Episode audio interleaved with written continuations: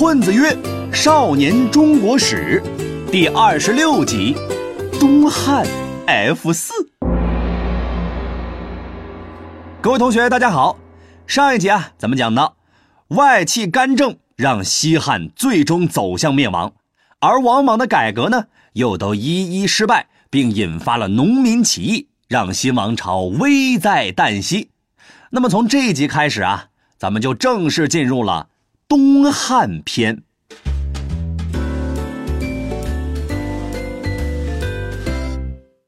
提起东汉这个朝代呀。大家的脑子里可能啊都没有啥印象啊，这也难怪。东汉在历史上的位置呢，确实有点尴尬。前面的西汉吧，有汉高祖、文帝、景帝、武帝这些全明星阵容；后面的三国呢，哎呀，那知名度就更不用说了。这个东汉呐，夹在这俩中间，嘿，总有种买一赠一的感觉。其实啊。当你真正的了解了东汉，你才会发现，他并不是个安静的美男子，人家也有过极其辉煌的战绩呀。好了，下面呢，我们就正式开讲。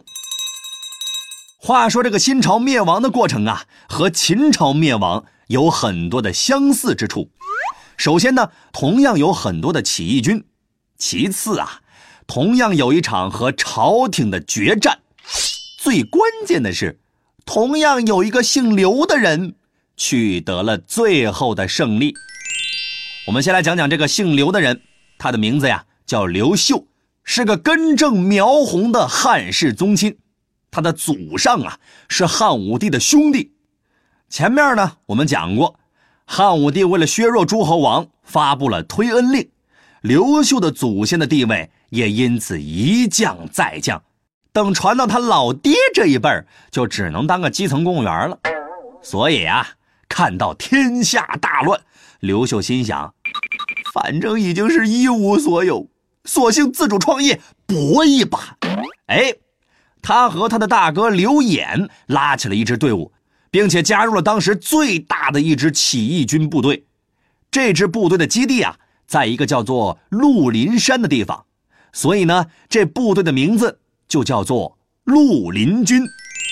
他们的成员呢，大多都是当地的英雄豪杰。后来啊，他们还推举了一位汉室宗亲当皇帝，他的名字叫刘玄，因为年号叫更始，所以呢，我们一般称他为更始帝。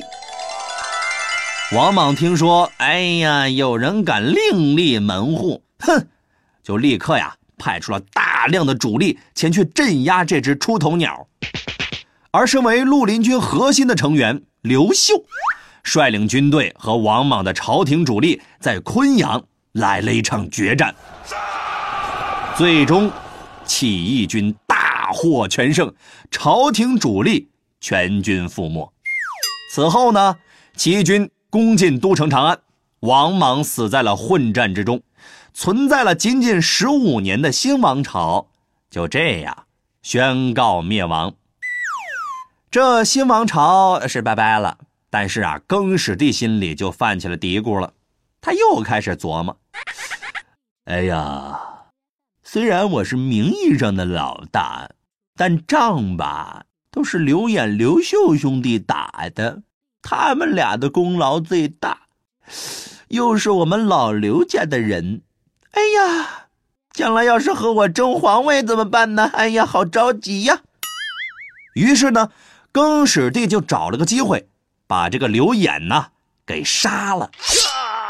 刘秀呢，他也是个明白人，他知道自己实力不够，还不能跟这个更始帝翻脸死磕，于是呢，他就故意装怂，让更始帝对他放松警惕，然后找了个机会去外地出差。这一走，那就好比是鱼进了大海，再也回不去了。刘秀在外地发展壮大，等到时机成熟之后，刘秀和更始帝正式决裂，他也建立了一个汉朝政权。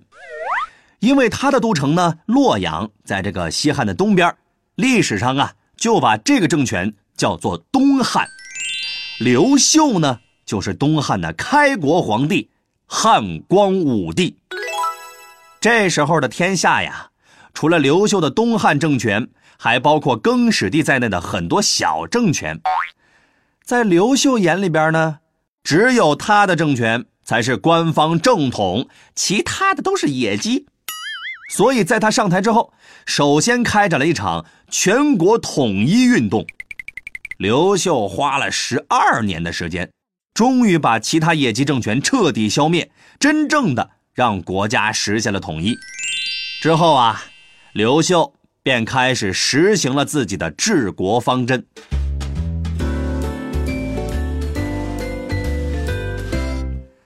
政治方面呢，那些跟着自己打江山的七大姑八大姨啊，刘秀给了他们高官厚禄，但是呢，将兵权。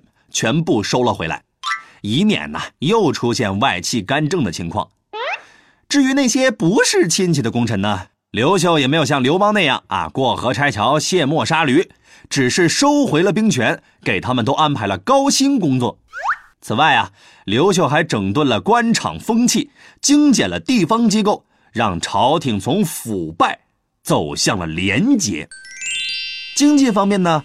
他拿出了老刘家的看家法宝——休养生息，意思就是啊，不折腾，减轻赋税，发展生产，兴修水利，让经济啊得到了恢复。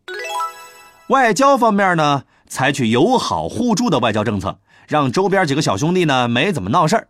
可以说呀，刘秀这个人就跟他的名字一样，特别优秀。在他执政期间呢，国家重新的强盛了起来，人们便把这段时间呢称作是光武中兴。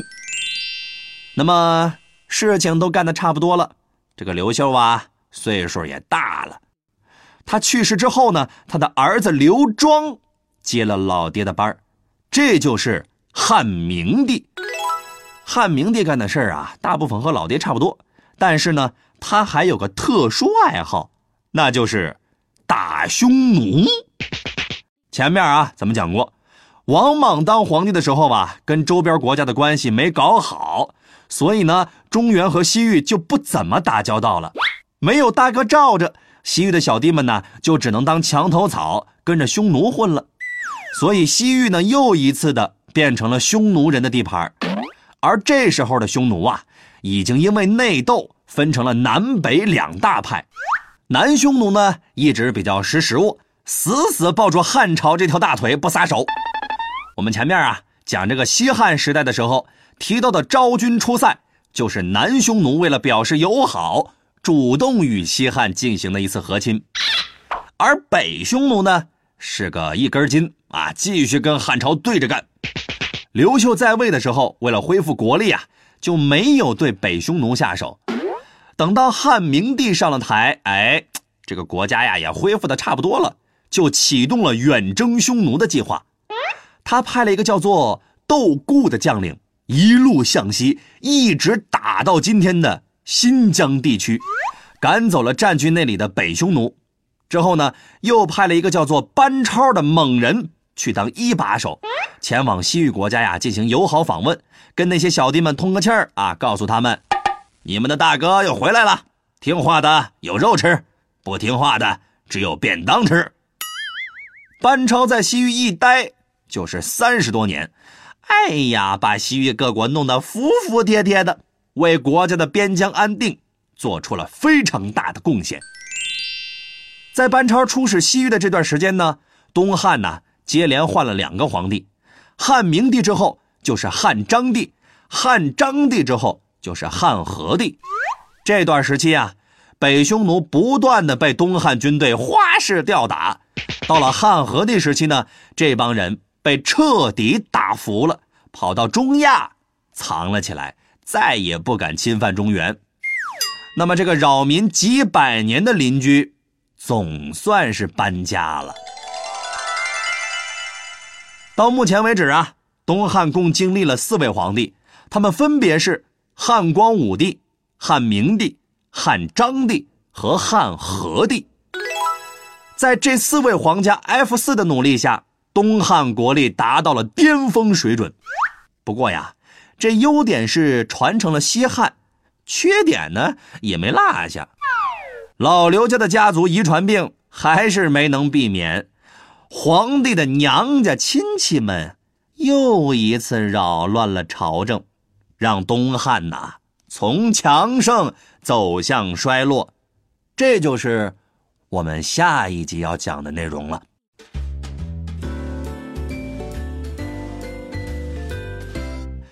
好了，我们总结一下这集的内容哈。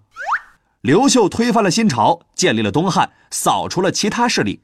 汉明帝、汉章帝开始轮番打击北匈奴，维护西域稳定，直到汉和帝给予他们致命一击，将他们赶到了中亚，再也没有侵犯中原。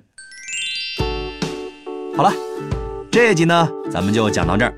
如果大家还没有听够啊，没有关系。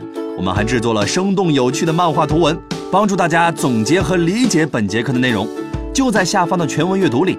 不管是课前预习还是课后复习都有帮助，推荐大家看一看。好了，咱们下一期再见。